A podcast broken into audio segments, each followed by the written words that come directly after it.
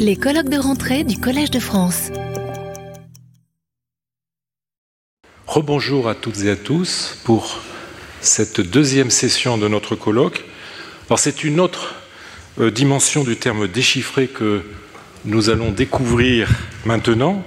Je vous rappelle que jusqu'à Champollion, déchiffrer signifiait expliquer ce qui est écrit en chiffres, c'est-à-dire ce qui est codé, D'où, au sens figuré, lire ce qui est mal écrit et malaisé à lire. Et là, je suis en train de vous citer les définitions du dictionnaire de l'Académie française jusqu'à sa sixième édition de 1835.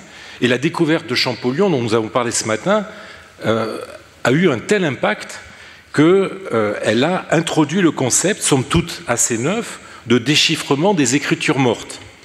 Euh, le mot déchiffré est alors employé pour désigner le processus qui conduit à trouver la clé de euh, compréhension d'une langue disparue, d'une écriture et éventuellement d'une langue disparue. C'est ainsi que la septième édition du dictionnaire de l'Académie euh, en 1878 introduit l'exemple déchiffrer les hiéroglyphes. mais tout déchiffrement n'implique pas nécessairement une écriture chiffrée ou inconnue. Il désigne aussi le travail de lecture, d'interprétation des textes écrits euh, dans des écritures la plupart du temps juste anciennes, on va dire. Euh, c'est ce travail que nous allons découvrir avec la communication de euh, mon collègue Dominique Charpin, professeur au Collège de France, titulaire de la chaire Civilisation mésopotamienne, et qui est auteur d'une quinzaine de livres, d'un nombre d'articles que j'ai renoncé à euh, compter. Et c'est surtout un infatigable homme de terrain, puisqu'il va partir lundi à nouveau en Irak. Euh, et il est donc le spécialiste idéal pour vous parler du déchiffrement des tablettes en écriture cuniforme, donc déchiffrer le travail de l'épigraphiste sur le terrain. Dominique, c'est à toi. Alors d'abord, je vous prie d'excuser euh, l'état de ma voix, mais j'y suis pour rien. Donc j'espère arriver à tenir jusqu'à la fin de la, de, la séance. L'histoire du déchiffrement des écritures de Mésopotamie est moins romantique euh, que celle des écritures euh, égyptiennes. nous commémorons donc cette année la découverte du jeune et génial Champollion de 1822. Dans le domaine mésopotamien, le déchiffrement des écritures cunéiformes fut davantage, sans doute, une affaire collective qui commença en 1802, mais ne s'acheva que vers 1857. Jules Aupert, qui joua un grand rôle, n'a pas laissé, il faut bien le dire, dans la mémoire collective, la même trace que Champollion. Il a pourtant occupé la première chaire d'assyriologie au Collège de France en 1874, de la même manière euh, que l'avait fait le Figeacois pour l'égyptologie en 1831. Ceux que euh, l'histoire d'Opère intéresse pourront lire mon livre Enquête de Ninive, euh, qui vient de sortir des presses, qui n'est pas encore disponible en librairie. Ce sera à partir du 18 novembre, mais euh, mon éditeur a fait un effort spécial pour que je vous montre l'ouvrage. Donc, je suis très heureux de pouvoir le faire. Mais ce n'est pas de ça que euh, je voudrais vous parler aujourd'hui. Ce que euh, je voudrais faire, c'est euh, d'évoquer quelque chose qu'on ne traite que rarement, c'est-à-dire le travail de l'épigraphiste sur le terrain. Parmi les nombreux spécialistes qui composent une équipe archéologique, l'épigraphiste est chargé de déchiffrer toutes les sortes d'inscriptions découvertes lors des fouilles. Lorsqu'il travaille sur des écrits en cunéiforme, la tradition le désigne comme un assyriologue. Dans la pratique, il s'opère une sorte de division du travail entre deux branches. Les archéologues s'occupent des vestiges matériels, ils étudient l'architecture des bâtiments qu'ils mettent au jour, la céramique qui en jonche les sols, les décors peints ou sculptés euh, qui les ornent, etc. Et de leur côté, les épigraphistes déchiffrent les textes découverts lors des fouilles et tentent, à partir de leurs indications, d'écrire l'histoire du site où ils ont été découverts dans son contexte régional et au-delà. Telle est, vue de l'extérieur, l'impression qu'un observateur peut avoir des pratiques de la recherche, et je voudrais montrer que l'intégration des données textuelles dans une vision archéologique globale et symétriquement la prise en compte du contexte archéologique des textes par les épigraphistes sont susceptibles d'enrichir le dialogue entre des disciplines euh, dont euh, les relations sont quelquefois un peu difficiles. J'ai eu la chance de pouvoir pratiquer depuis plus de quatre décennies maintenant l'épigraphie de terrain dans trois sites majeurs de la Mésopotamie, Marie sur le Moyen Euphrate et Larsa et Our dans le sud de l'Irak. Et je souhaite vous faire part de quelques réflexions sur mes expériences au fil du temps. Bien entendu, je n'ai pas connu toutes les situations possibles et je me référerai donc à l'occasion à des cas que je n'ai pas personnellement rencontrés en mettant l'accent sur quelques découvertes récentes.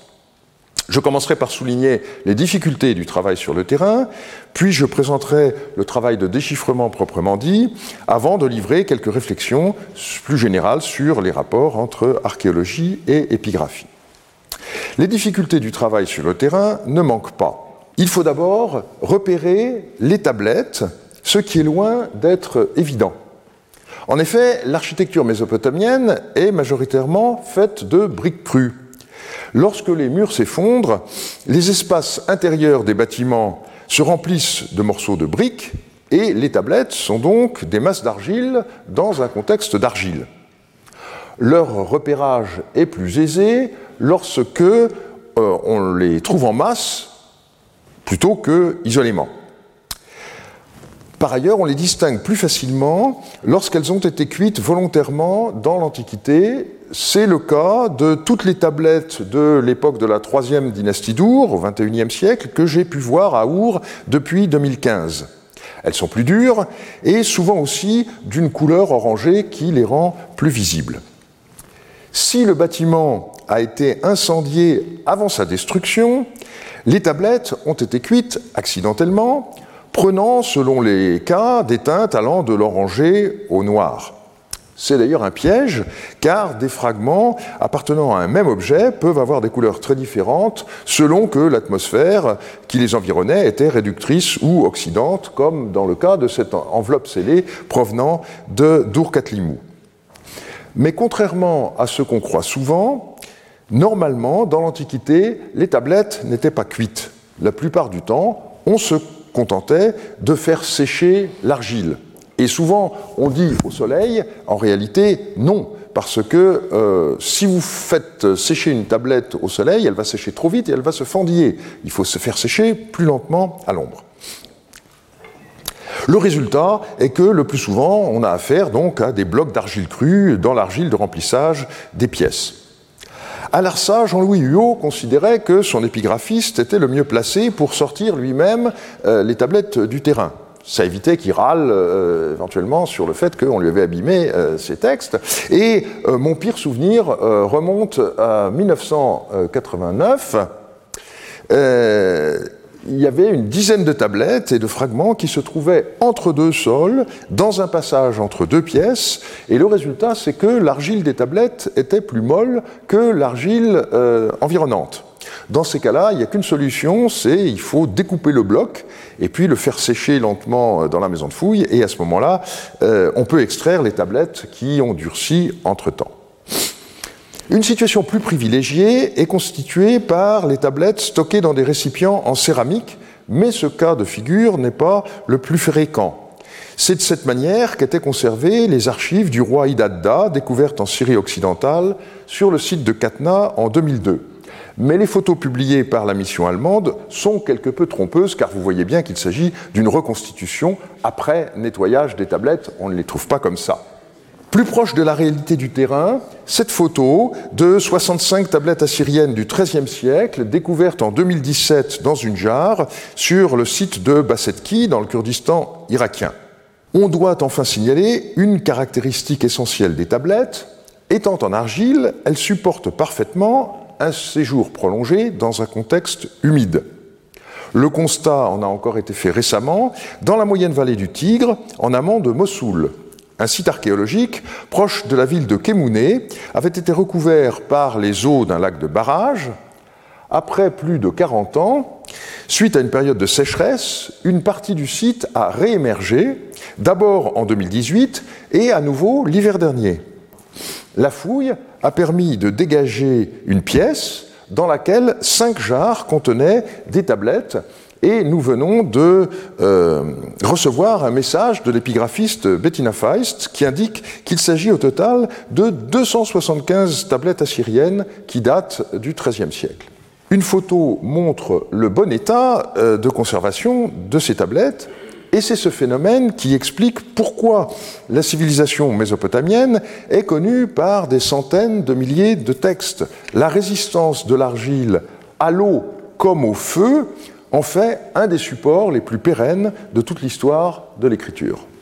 L'observation du contexte est très importante car elle permet de déterminer le statut qui était celui des textes au moment de la destruction de la couche archéologique dans laquelle ils se trouvent. Alors là encore, quelques cas. D'abord, celui des tablettes restait dans la situation qui était la leur normalement. On peut citer par exemple, au sein du palais de Marie, la comptabilité des denrées destinées au repas du roi, retrouvées en grande partie dans le secteur des cuisines, dans les jarres qui avaient servi à leur stockage. Et c'est par leur découverte qu'a débuté en février 1934 la découverte des archives royales de Marie particulièrement spectaculaire, la bibliothèque du temple de Shamash à Sipar, fouillée par les Irakiens et que j'ai eu la chance de voir en 1987. Les tablettes se trouvaient stockées sur des rayonnages en argile qui sont restés tels quels. Simplement, euh, les tablettes n'étaient pas conservées comme euh, dans une bibliothèque, mais comme dans un fichier. Et donc, euh, il est évident que ça n'était pas très commode pour avoir accès à la tablette qui était dans le fond. Y avait-il euh, des, sortes de tiroirs euh, dans une matière périssable? C'est possible, mais on n'en a pas retrouvé de traces. Dernier exemple, le petit palais oriental de Marie, qui servit au début du règne de Zimrilim de résidence au devin Askoudoum. Les tablettes y ont été découvertes en plusieurs lots correspondant à des paniers. Alors les paniers eux-mêmes avaient disparu, mais on a retrouvé en 1980 l'étiquette de l'un d'eux. Elle comportait l'empreinte d'un seau ainsi qu'une inscription qui servait à identifier son contenu, tablette de la laine et des habits reçue par, et puis le nom propre est cassé. Mais le hasard des bermes, si vous regardez le plan, vous pouvez comprendre, fait que l'étiquette se trouvait euh, dans la partie occidentale de la pièce et qu'il y avait un arrêt de fouille. Et donc en 1982, évidemment, euh, on a continué la fouille de la pièce et juste de l'autre côté de la berme, on a retrouvé une soixantaine de tablettes qui correspondaient très exactement euh, à ce qui était inscrit sur l'étiquette. Donc c'était bien le contenu du panier qui se trouvait à côté de l'étiquette. Dans certains cas, des archives ont été déplacées juste avant la catastrophe finale. Dans la maison d'Urutu à Sipar, sur le trajet entre la salle euh, d'archives et la porte, on a retrouvé un tas de tablettes correspondant au contenu d'un coffre en cours d'évacuation et qui n'a pas pu être sauvé par les habitants euh, au moment de l'incendie de leur maison. Parfois, l'incendie a été volontaire. Je prendrai un exemple tout récemment découvert à Larsa, où les travaux ont repris en 2019 sous la direction de Régis Vallet. La résidence du premier ministre des rois de Larsa du XIXe siècle, nommé Etelloum, a été fouillée par Antoine Jacquet en novembre dernier. Les tablettes étaient conservées notamment dans un coffre en bois et dans un panier en roseau qui ont brûlé lors de l'incendie du bâtiment. Et donc on en voit les, les traces. Les tablettes avaient malheureusement été projetés au sol, qui était en carrelage, ce qui les a euh, réduites en morceaux. Néanmoins, Antoine Jacquet et moi-même avons pu en tirer de nombreuses informations très intéressantes. Les textes datent du roi Gungunum et de son fils Abissaré, donc aux alentours de 1900 avant notre ère, jusqu'à la dernière année de règne d'Abissaré, et on peut désormais supposer que son successeur, Soumouel, qui ne se dit pas son fils, était en fait un usurpateur monté sur le trône à la faveur d'une révolte dont témoigne l'incendie violent de la résidence du Premier ministre. Je ne crois pas que Matignon ait jamais fait l'objet de dégradations, mais euh, euh, au moment des Gilets jaunes, euh, il y a peut-être eu des, des, tentatives. Mais bon, je ferme la parenthèse. Les tablettes sont parfois retrouvées dans des emplacements secondaires. C'est ainsi qu'à Our, en 2017, on avait retrouvé dans la maison du général babylonien Abissoum des tablettes dans une pièce sous laquelle se trouvait un caveau funéraire, ce qui est une structure architecturale habituelle. Et peu après l'abandon de la maison, elle a été pillée, et c'est à ce moment-là qu'une partie des tablettes a glissé dans le caveau, ce qui en fit les documents les mieux conservés. La découverte d'un gros lot de tablettes met parfois les fouilleurs devant des exigences contradictoires. Il faut à la fois assurer la meilleure conservation possible des documents exhumés et en même temps procéder à l'enregistrement le plus rigoureux. Le principal obstacle, c'est celui du manque de temps. On peut multiplier les, les clichés sans problème aujourd'hui, mais ça n'a pas toujours été le cas. Et puis, on a euh, des techniques euh, euh, qui sont beaucoup plus favorables, le recours aux photos par drone, la géolocalisation par satellite qui est devenue très très précise. Ce sont des progrès technologiques récents qui facilitent énormément le travail sur le terrain. Mais la situation était bien différente il y a quelques décennies, lorsqu'en Irak ou en Syrie, il était impossible de se procurer des pellicules photographiques et qu'il fallait arriver avec son stock en début de mission et tenir jusqu'au bout. Alors je mentionnerai ici l'exemple des fouilles italiennes de Tel Mardir, l'antique Ebla à 60 km euh, au sud-ouest d'Alep. En 1975, on découvrit dans une petite salle du palais des milliers de tablettes qui avaient été conservées dans des rayonnages en bois, disparus du fait de l'incendie, mais qui ont laissé assez de traces pour en permettre la reconstitution. La plupart de ces tablettes étaient de grande taille, environ la surface d'une feuille A4. Le feu les avait parfois fait éclater. Le danger de vol sur la fouille était réel, et c'est donc la sécurité et la conservation qui ont primé pour le fouilleur, Paolo Mathieu, de sorte que on ne connaît pas précisément l'emplacement de chacune des tablettes, ce qui aurait été utile notamment pour la reconstitution de la chronologie. C'est une fois les tablettes enlevées de leur contexte que commence le travail de déchiffrement proprement dit. L'argile crue des tablettes est généralement friable au moment de leur découverte. Et donc, euh, l'épigraphiste est partagé entre une impatience légitime de lire euh, ce qui a été découvert et le souci de faire en sorte que euh, sa hâte n'entraîne pas des, des dommages. Donc, la règle, c'est de ne pas nettoyer sur place d'une part, et d'attendre ensuite quelques jours que les tablettes aient séché à l'ombre avant de les nettoyer. Alors voici un exemple, une tablette telle qu'elle est arrivée du chantier, donc euh, je vous disais une masse d'argile, hein, on voit à peine quelques traces, et puis voilà la même après euh, nettoyage, la quasi-totalité du texte est conservée et lisible.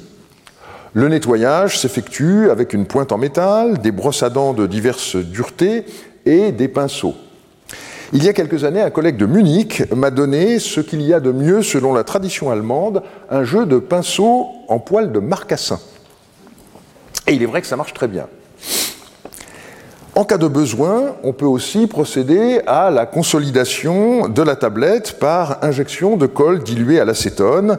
Voilà le traitement de l'une des grandes tablettes découvertes à l'ARSA en 1989. Et sur cette diapositive, vous voyez comment les tablettes des jarres de Kémouné ont été consolidées avant d'être extraites du bloc d'argile qui remplissait le, récipient où elles étaient conservées. Un des problèmes, c'est celui des remontées de sel à la surface qui peut entraîner la création de cristaux qui gênent la lecture des signes. Et par ailleurs, il faut procéder à la recherche des raccords possibles entre les fragments.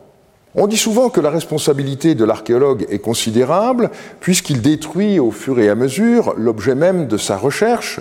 On ne peut jamais fouiller une deuxième fois ce qu'il a été. Mais la responsabilité de l'épigraphiste n'est pas nulle.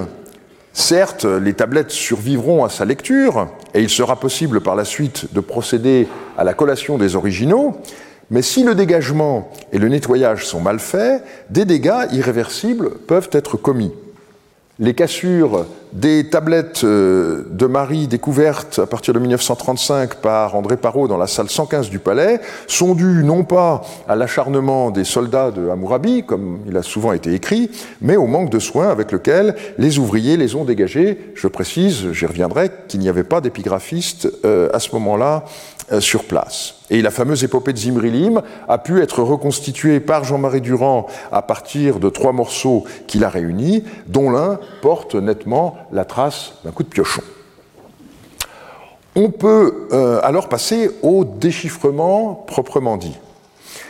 C'est un travail qui est plus ou moins facile selon l'état dans lequel se trouvent les tablettes.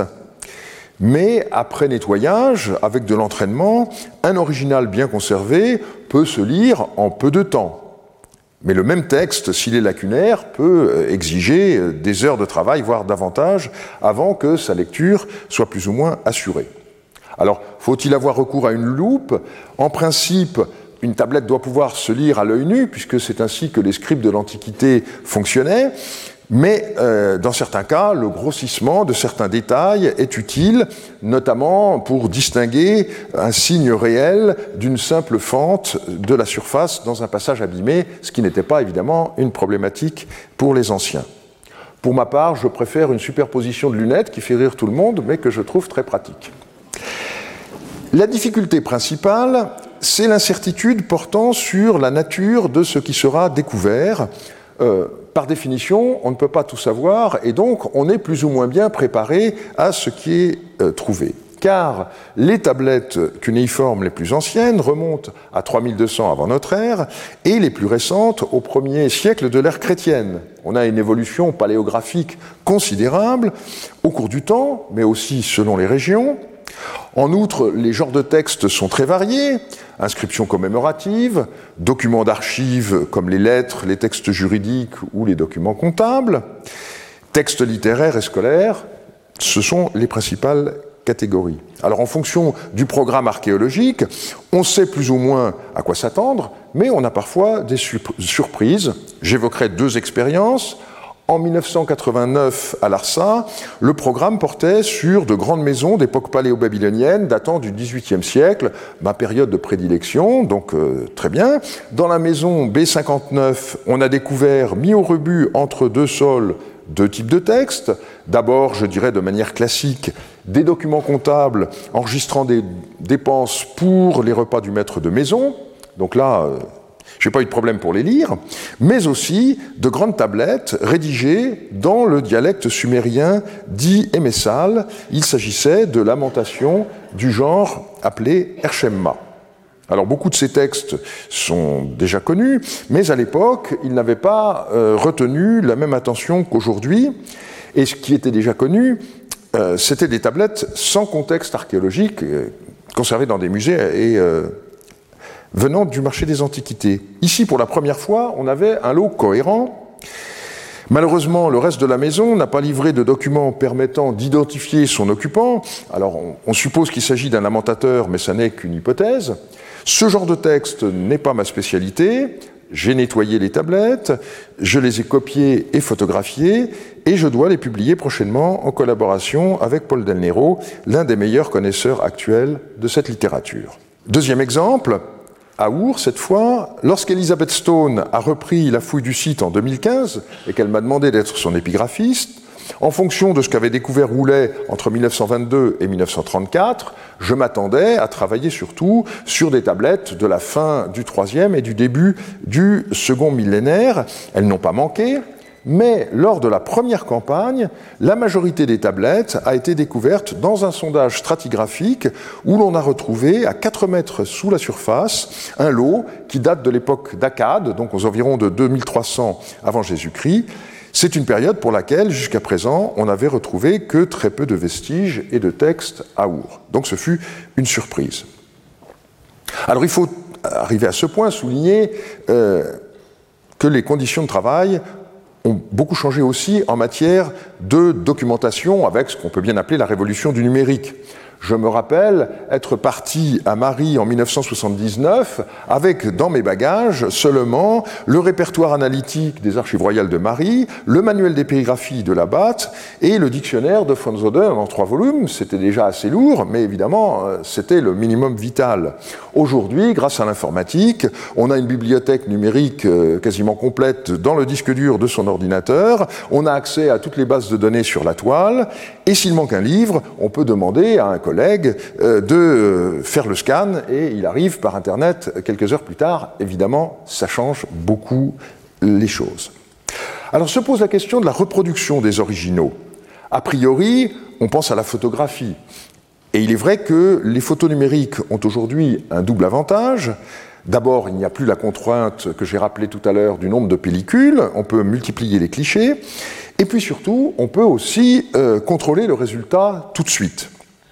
Mais je voudrais malgré tout me livrer à une apologie du moyen traditionnel par lesquels les tablettes euh, ont été copiées dans la tradition assyriologique, euh, ce sont les copies. Dessiner à la main, d'après mon expérience, c'est le meilleur moyen de s'assurer qu'on a tout bien nettoyé, pour une raison très simple, c'est que la main va moins vite que l'œil. Et donc, si l'on a le temps, il faut copier sur le terrain et en priorité les textes les moins bien conservés, ce qui est évidemment un paradoxe, mais euh, qui s'explique pour la raison que je viens d'indiquer. Et je voudrais terminer en présentant quelques réflexions sur la nature du travail de l'épigraphiste et notamment le comparer avec celui de l'archéologue. D'un côté, un déchiffreur de texte, de l'autre, un spécialiste de la culture matérielle, mais dans les deux cas, il s'agit d'interpréter des vestiges, les bâtiments ne sont pratiquement jamais euh, complètement conservés et leur plan doit être complété, de la même manière qu'il faut procéder à la restitution des textes partiellement conservés. Dans certains passages, les signes restitués entre crochets droits sont plus nombreux que ceux qui sont effectivement lisibles dans la surface conservée. La présence d'un épigraphiste sur le terrain lorsqu'on fouille un site historique devrait être une évidence et pourtant c'est loin d'être toujours le cas. Lorsque Woolley fit venir Sidney Smith comme épigraphiste dès sa première campagne à Our en 1922, c'était une grande nouveauté. Il n'était pas courant alors qu'un archéologue ait un assyriologue à ses côtés. Et l'abondance des découvertes donne raison à Woolley. Pas moins de six épigraphistes participèrent aux douze campagnes qu'il dirigea jusqu'en 1934. Au même moment, Parot n'avait pas d'épigraphiste avec lui, ni à Tello, ni à Larsa, et à Marie, il a attendu 1937 pour faire venir Georges Saint, alors que l'essentiel des archives du palais, environ 2000 tablettes et fragments, selon son décompte, avait déjà été découvert. La présence d'un épigraphiste est devenue une obligation avec la loi irakienne des antiquités de 1936. Est-il besoin de souligner les avantages d'une telle présence? Je me limiterai là encore à quelques exemples. Un assyriologue peut donner la lecture immédiate d'une inscription euh, découverte dans une construction et ainsi contribuer à sa datation et à son interprétation. À l'ARSA, la prospection géomagnétique de 2019 avait mis en évidence une structure qui ressemblait à la pile d'un pont enjambant le canal principal qui euh, traversait la ville. La fouille, en novembre 2021, a rencontré cette structure de briques cuites. L'une d'elles portait une inscription euh, du roi Sinidinam, et cela a permis de confirmer sur le terrain ce que d'autres écrits de ce roi avaient indiqué, l'existence d'une nouvelle politique de l'eau. Larsa dépendait jusqu'alors de l'Euphrate, dont le débit diminuait, et Sinidinam a décidé de creuser un grand canal depuis une branche occidentale du Tigre qui aboutissait au cœur même de sa capitale. Le déchiffrement immédiat euh, des textes découverts donne la date précise des différentes phases d'occupation d'un bâtiment et permet aussi d'identifier ses occupants dans le meilleur des cas. C'est ainsi qu'à Our, en 2017 et 2019, on a découvert entre deux sols d'une belle résidence les débris des archives d'un personnage nommé Sinnada, mis au rebut au milieu de fragments de céramique, d'ossements, etc. Ce qui a été retrouvé a permis de reconstituer les responsabilités de cet individu, administrateur du temple de la déesse Ningal au milieu du XIXe siècle. Son épouse, Nutuptum, l'aidait à gérer la demeure. Des tablettes scolaires montrent qu'un apprentissage de l'écriture cunéiforme avait lieu à leur domicile. L'avantage d'une découverte de ce genre est de donner une datation très fine de tous les objets découverts dans la même couche, dans le cas présent entre 1871 et 1835. Et on a ainsi retrouvé deux minuscules fragments de scellement à partir desquels une scène a pu être reconstituée en fonction de parallèles connus. Il s'agit de la plus ancienne euh, représentation de la déesse des enfers, Ereshkigal, qui est figurée à gauche comme une femme nue ailée. Participer à une fouille permet à un épigraphiste de mieux mesurer toute l'importance du contexte de découverte des documents, ce qui évite un double écueil. D'une part, celui d'un travail purement philologique auquel se limitent encore aujourd'hui trop d'assyriologues, et d'autre part, le fait de considérer l'archéologie comme livrant des illustrations de ce qui est écrit dans les textes, alors qu'il s'agit de bien plus. Je vais laisser euh, un petit paragraphe et j'arrive directement à ma conclusion, car il est temps, bien que tu ne m'aies pas fait signe, j'ai autodiscipline, euh, déchiffrer sur le terrain des documents nouveaux, vous l'aurez sans doute compris, c'est une entreprise exaltante, et comme l'a indiqué euh, Jean-Luc tout à l'heure, je dois partir lundi prochain pour rejoindre une nouvelle fois la fouille d'Our. Une douzaine de tablettes euh, ont déjà été découvertes, et sans doute y en aura-t-il d'autres d'ici la fin de la campagne. Je vous remercie de votre attention. Retrouvez tous les contenus du Collège de France sur www.colège-2-france.fr.